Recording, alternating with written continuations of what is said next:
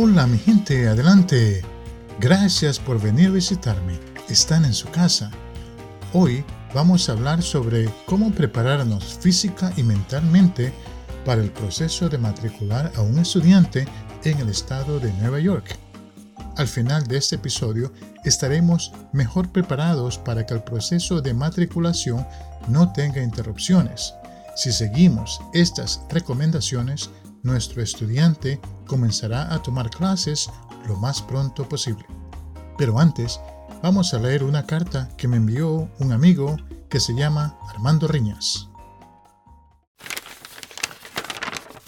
Escuchen, la carta dice así. Estimado señor Salazar, la presente es para comunicarle que fui a la oficina del distrito escolar y me dijeron que no podían matricular a mi sobrino si no traemos documentos de inmigración. Mi sobrino acaba de llegar a los Estados Unidos, pero no tiene permiso para estar en este país. ¿Puedo matricularlo en una escuela si no tenemos documentos? Muy agradecido de antemano, Armando Reñas. Vamos a contestarle su carta. Estimado Armandito, su sobrino tiene el derecho a su educación aunque no tenga documentos. El proceso es el mismo tengan o no tengan permiso para estar en este país. Los estudiantes o familias indocumentadas tienen el mismo derecho que los demás en cuanto a la educación de los niños se trata. Ninguna escuela o distrito le puede exigir a usted que muestre documentos que prueben que tienen permiso para estar en este país. Ningún distrito o escuela le puede preguntar su estado migratorio. Es más, la información que usted le da a la escuela o a la oficina del distrito no puede ser compartida con ninguna agencia de migración. Hay muchos estudiantes indocumentados en las escuelas públicas que terminan sus estudios con mucho éxito y siguen su educación en las universidades en este país. Es más, en el estado de Nueva York hay ayuda financiera y becas para estudiantes indocumentados que quieran seguir sus estudios universitarios. Así que puede regresar a la oficina del distrito a matricular a su sobrino. Es su derecho. Muy cariñosamente, el señor Salazar.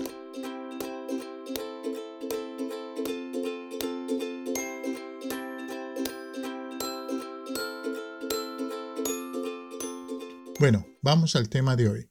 Queremos saber cómo prepararnos para que el proceso de matriculación de un estudiante no sea interrumpido. Además de los documentos necesarios que discutimos en el episodio anterior, hay que prepararse física y mentalmente para inscribir al estudiante en el distrito escolar.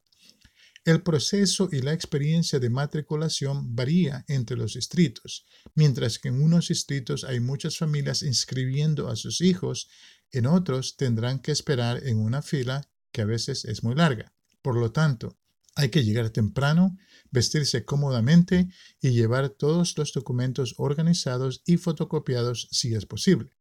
Si no llegan a tiempo, el personal de la oficina podría decirles que tienen que regresar al día siguiente. Si les falta algún documento, le van a decir que tienen que regresar con tal documento otro día. Cualquier interrupción en el proceso puede posponer el día en el cual el estudiante comience a recibir sus clases. Y claro, cada día que pasa, el estudiante no está recibiendo sus clases, se está atrasando académicamente. El día de la matriculación más probable tendrán que estar en la oficina varias horas. Se recomienda llevar agua y bocadillos por si acaso les da sed o hambre.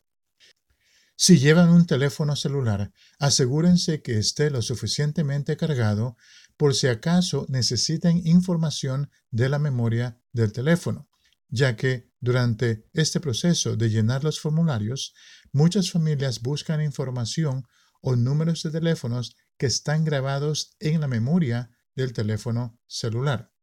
Cuando sea necesario, la escuela va a tratar de comunicarse con la familia, ya sea por razones académicas o por cualquier emergencia. Si es un caso académico y la escuela no tiene la información de su teléfono o dirección correcta, no va a poder comunicarse con usted. y por lo tanto la escuela no va a poder coordinar el apoyo académico del estudiante con la familia y el estudiante va a seguir atrasándose en sus clases. Si el estudiante está en la escuela o en una actividad organizada por la escuela, ya sea dentro o fuera del plantel, y hay una emergencia, el personal de la escuela va inmediatamente a llamar a la familia para que ellos tomen decisiones. Si la escuela no puede comunicarse con la familia, entonces la escuela va a tomar esas decisiones y no la familia. Por lo tanto, la información que le da a la escuela tiene que estar siempre al día. Si cambia su número de teléfono o si cambia de domicilio, hay que informarle esto a la escuela inmediatamente. La escuela le va a pedir un número de contacto por si acaso hay una emergencia. Hay veces que tenemos números de teléfonos, pero no podemos usarlos durante el trabajo. Si hay una emergencia, la escuela no va a poder comunicarse con usted. Ese teléfono de emergencia tiene que estar disponible a todo momento para que la escuela pueda comunicarse con usted en cualquier momento si hay una emergencia. La escuela le va a preguntar por uno o dos teléfonos más de personas que pueden recibir llamadas de la escuela si no pueden comunicarse con usted. Es necesario que por lo menos uno de estos teléfonos se pueda contestar en cualquier momento si hay una emergencia. Asegúrese también de comunicarle a la escuela cualquier cambio en cada uno de estos teléfonos. También hay que llevar pluma y papel para poder escribir información que usted va a necesitar. Por ejemplo, si el proceso de matriculación es en la oficina del distrito, va a necesitar la dirección de la escuela y el nombre de la persona con la cual tiene que reunirse una vez que vaya a la escuela. Hay números de teléfonos necesarios que también van a necesitar. Por ejemplo, si el estudiante o la familia tiene una necesidad en particular, le van a dar información de otras oficinas en el distrito o en la escuela. Además, le van a dar información sobre distintas organizaciones que los pueden ayudar dependiendo de las necesidades de la familia. Espero que esta información le ayude a prepararse para el día de la matriculación y poder evitar interrupciones en el proceso. El estudiante se beneficiará de esto porque podrá comenzar sus estudios lo más pronto posible. Si tienen alguna pregunta o comentario, pueden comunicarse conmigo siguiendo las instrucciones en los detalles de este podcast. Bueno, ya se nos acabó el tiempo, pero antes de irnos, quiero que sepan que tienen ciertos derechos cuando matriculan a un estudiante. Si no sabemos esos derechos, no vamos a poder tomar las mejores decisiones para el estudiante, ya que podemos recibir información confusa o incorrecta.